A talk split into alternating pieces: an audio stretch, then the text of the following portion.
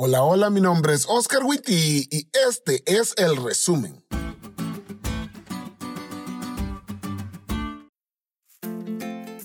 Feliz semana amigos. Cuando hablamos del sábado, hablamos de una cita especial, pero con la persona más importante del universo. Así que esperamos que disfruten este sábado y de la presencia de nuestro Dios. Y para entrar en materia, les traemos el resumen de la lección cortesía de nuestro buen amigo, el pastor Joshua Reyes. Número 1. La elección de Israel no dependió del pueblo, sino de Dios. Si tuvieras que elegir a alguien para algo especial, ¿a quién elegirías? ¿Al que todos dicen que es el mejor o al que todos dicen que tiene menos posibilidades de lograrlo? Sin pensarlo dos veces, al mejor, ¿no? Sin embargo, a la hora de elegir al pueblo que habría de compartir con el mundo el plan diseñado para su salvación, Dios escogió a un grupo de tribus esclavas, con más problemas que nadie y con una percepción del mundo muy equivocada. ¿Por qué? Porque esto es por gracia.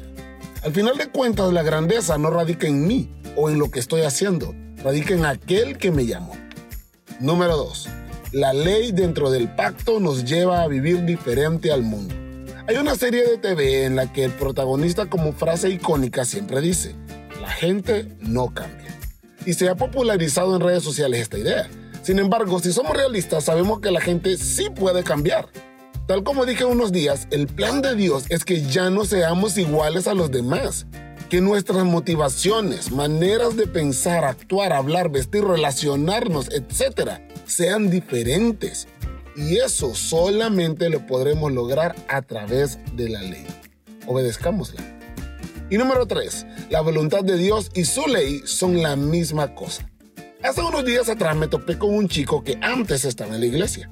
Ahora trabaja en sábado y le dije, si Dios ya ha sido bueno con vos, ¿por qué no confías en Él y dejas ese trabajo?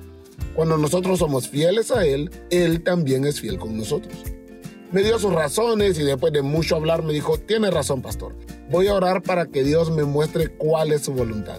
Y yo lo detuve y le dije, vos ya sabes cuál es la voluntad de Dios. Vos te sabes Éxodo 20 del 8 al 11 de memoria. Mejor orar para que Dios te dé el coraje para hacerlo correcto. La voluntad de Dios está contenida en su ley. No te equivoques. Dios no se va a contradecir. ¿Quieres hacer su voluntad? Obedece su ley. La ley no es solo una lista de cosas que no debo hacer.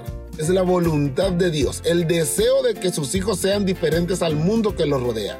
Vive como un hijo de Dios. Obedece su ley.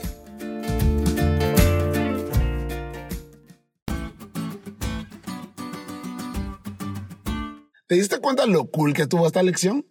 No te olvides de estudiarla y compartir este podcast con todos tus amigos. Es todo por hoy, pero mañana tendremos otra oportunidad de estudiar juntos.